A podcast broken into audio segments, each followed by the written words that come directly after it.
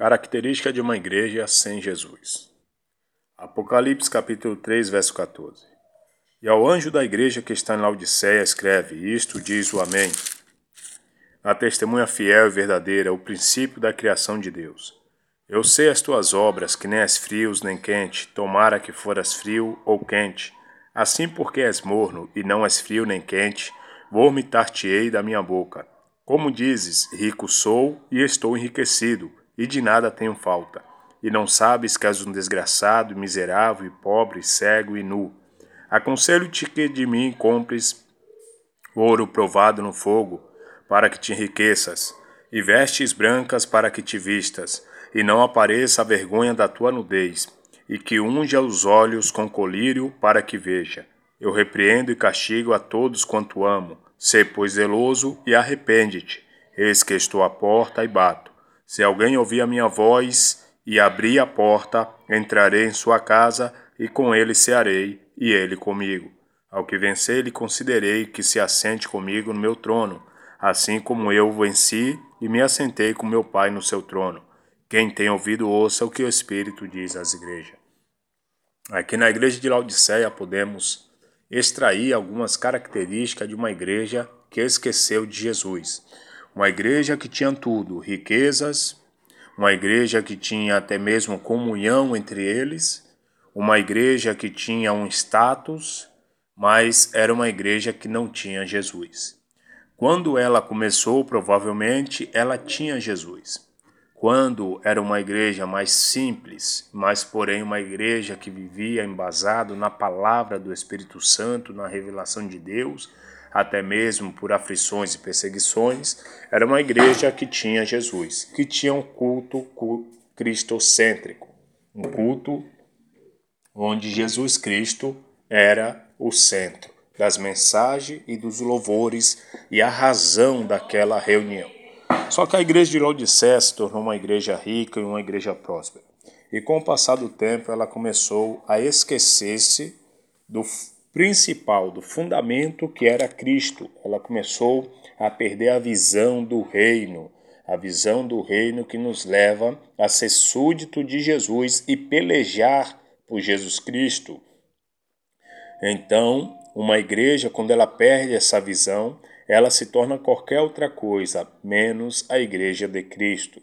E que nós venhamos aprender com esta carta a Laodiceia para que nós também não venhamos cair no mesmo erro que essa igreja caiu. Então, nós podemos extrair aqui algumas características dessas igrejas sem Jesus. A primeira é uma igreja que não tem identidade.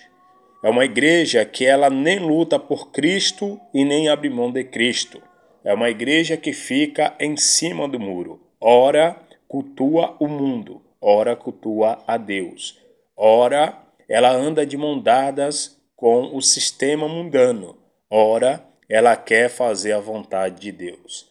É uma igreja que, olhando para ela, não conseguimos distinguir quem realmente ela está servindo, se Deus ou os homens. Quando Jesus diz que é uma igreja morna, que não é uma igreja fria e nem quente, é uma igreja que está numa situação intermediária, uma temperatura intermediária ela nem está do outro lado e nem está do lado de cá. Como nós falamos no jargão popular, é uma igreja que está em cima do muro. E Jesus não quer ninguém em cima do muro. Jesus mesmo disse que quem com ele não ajunta, espalha, e que ninguém pode servir a dois senhores, ou há de desprezar um e servir ao outro, e por aí e assim sucessivamente. Assim porque és morno, és morno e não és frio nem quente, vomitar-te-ei da minha boca. O que Jesus quer de nós é a nossa decisão. Não somos obrigados a servi-lo. Podemos escolher a quem queremos servir. Mas, porém, se nós escolhermos servir Cristo, Ele quer de nós fidelidade e sinceridade nesse relacionamento. Afinal de contas, Ele é o noivo da igreja. E qual é o noivo que não quer uma noiva fiel? Ele vem buscar um povo seu zeloso, aonde na, na palavra do Senhor, lá em Apocalipse 22, 17, não é mais noiva, mas é considerado como esposa, ou seja, o casamento vai ser realizado nas bodas do Cordeiro. E ele quer uma noiva fiel, uma noiva no qual ele vê e realmente sinta a fidelidade dessa noiva, ou seja, da igreja para com ele.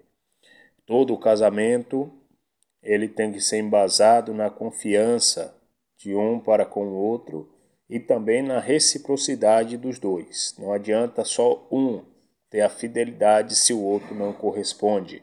Esse casamento provavelmente não dará certo.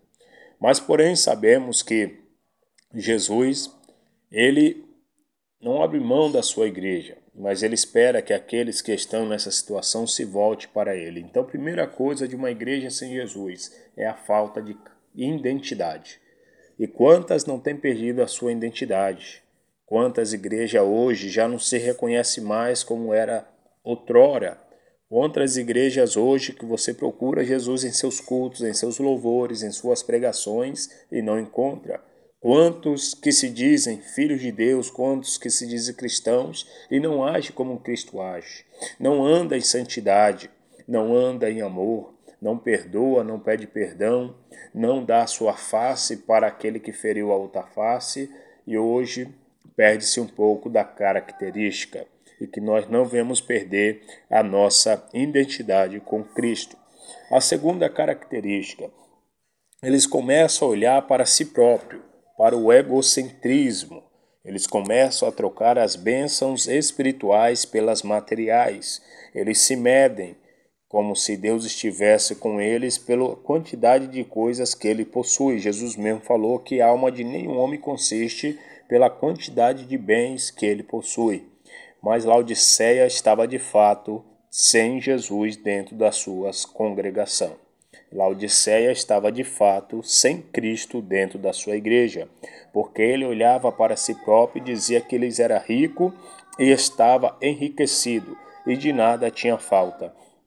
E Jesus então vai trazer para eles a verdadeira situação, que eles estavam desgraçado, miserável, pobre, cego e nu. A palavra desgraçado soa um tanto quanto forte hoje ao ouvidos de muitos, mas na realidade significa das pessoas que estão sem a graça, algo que não é agraciado, que é estar desgraçado. Tão quanto é forte essa palavra, assim é a situação daqueles que estão distante da graça do Senhor. E o que mais é assustador é que está falando para um povo que estava dentro de uma igreja, um povo que tinha os seus cultos, tinha suas liturgias, mas não tinha a graça, estava distante da graça do Senhor. Vamos voltar para a graça, voltar para a palavra de Deus, voltarmos para a adoração em espírito e em verdade. Enquanto ele dizia que era rico, mas porém Deus olhava para eles e viam como homens miseráveis, porque Jesus também disse que muitos são ricos para com os homens, mas pobres para com Deus. Igualmente ele já diz e pobre, e cego e nu. Nu aqui está falando das obras, vestes na Bíblia fala das obras.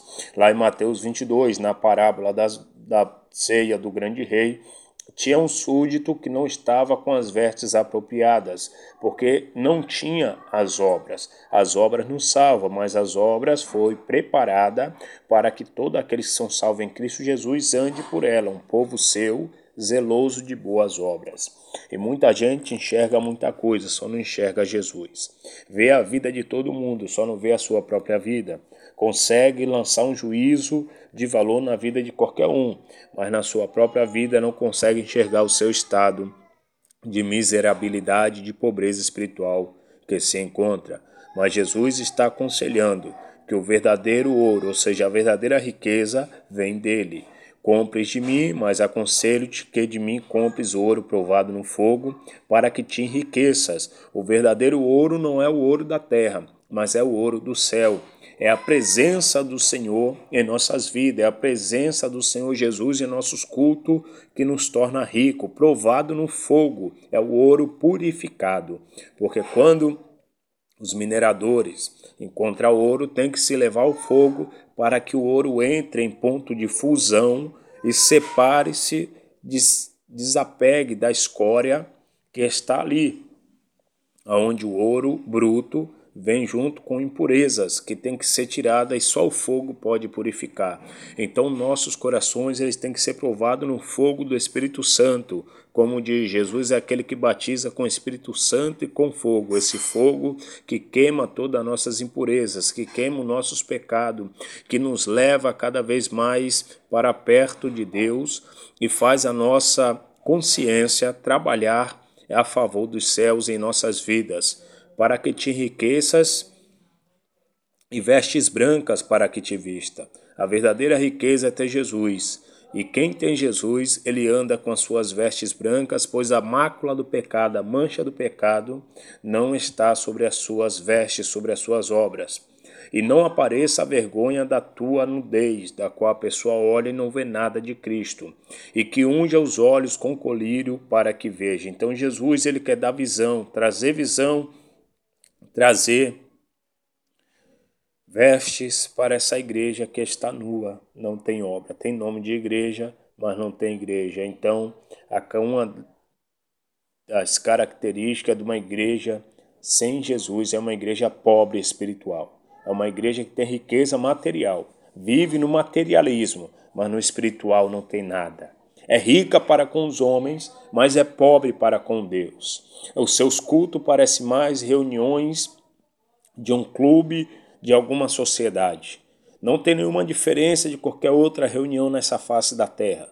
Mas a igreja que tem Jesus, as suas reuniões é rica espiritualmente, é rica para com Deus, onde Paulo nos diz que quando nos reunimos, uns têm palavra, outros têm cânticos espirituais, outros têm oração, e assim outros têm exortação, e assim Deus vai trabalhando. É um culto rico, onde Deus salva, Deus opera, Deus trabalha, e acima de tudo, aqueles que estão ali louvam a Deus de coração, com graça e com amor, em espírito e em verdade. E também podemos ver que as características característica de uma igreja sem Cristo é uma igreja que precisa aprender a se arrepender. É uma igreja que precisa olhar para si mesmo e se arrepender.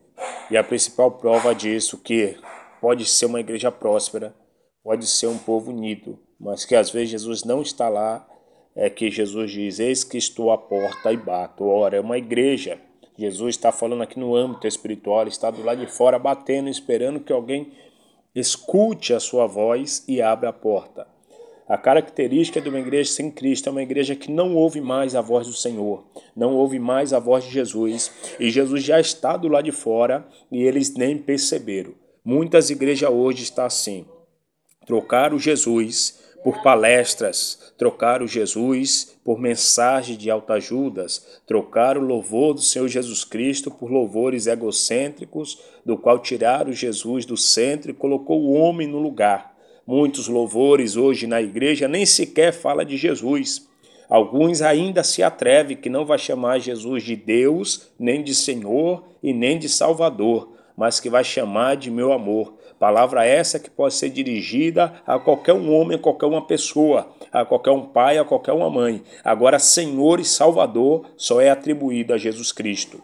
Então, o que nós vemos nos despertar nesses últimos tempos, para que nós não venhamos cair nesse engano onde muitas igrejas já têm tirado Jesus dos seus cultos, têm colocado Jesus para fora e Jesus ainda educadamente, zelosamente bate na porta esperando que alguém escute, ouça a sua voz e abra o seu coração e ele voltará para essa igreja. Mas, porém, se a igreja insistir em manter Jesus de fora, ele vai procurar onde ele é aceito, aonde ele realmente é Senhor. Porque se ele é Senhor das nossas vidas, ele manda nas nossas vontades, ele manda na igreja e a igreja tem que andar debaixo da obediência de Jesus. Jesus ele só entra aonde a porta é aberta para ele. Ele abriu porta no mar, ele abriu porta no Rio Jordão, ele abriu a porta onde não tinha porta, ele abriu a porta da fé para os gentios. Ele é poderoso, ele abre a porta e ninguém fecha, aquele fecha ninguém abre. Mas existe uma porta que ele não abre, é a porta do teu coração. Essa só você pode abrir para receber a presença dele novamente no, na sua vida. E assim, essas são algumas das características de uma igreja sem Jesus.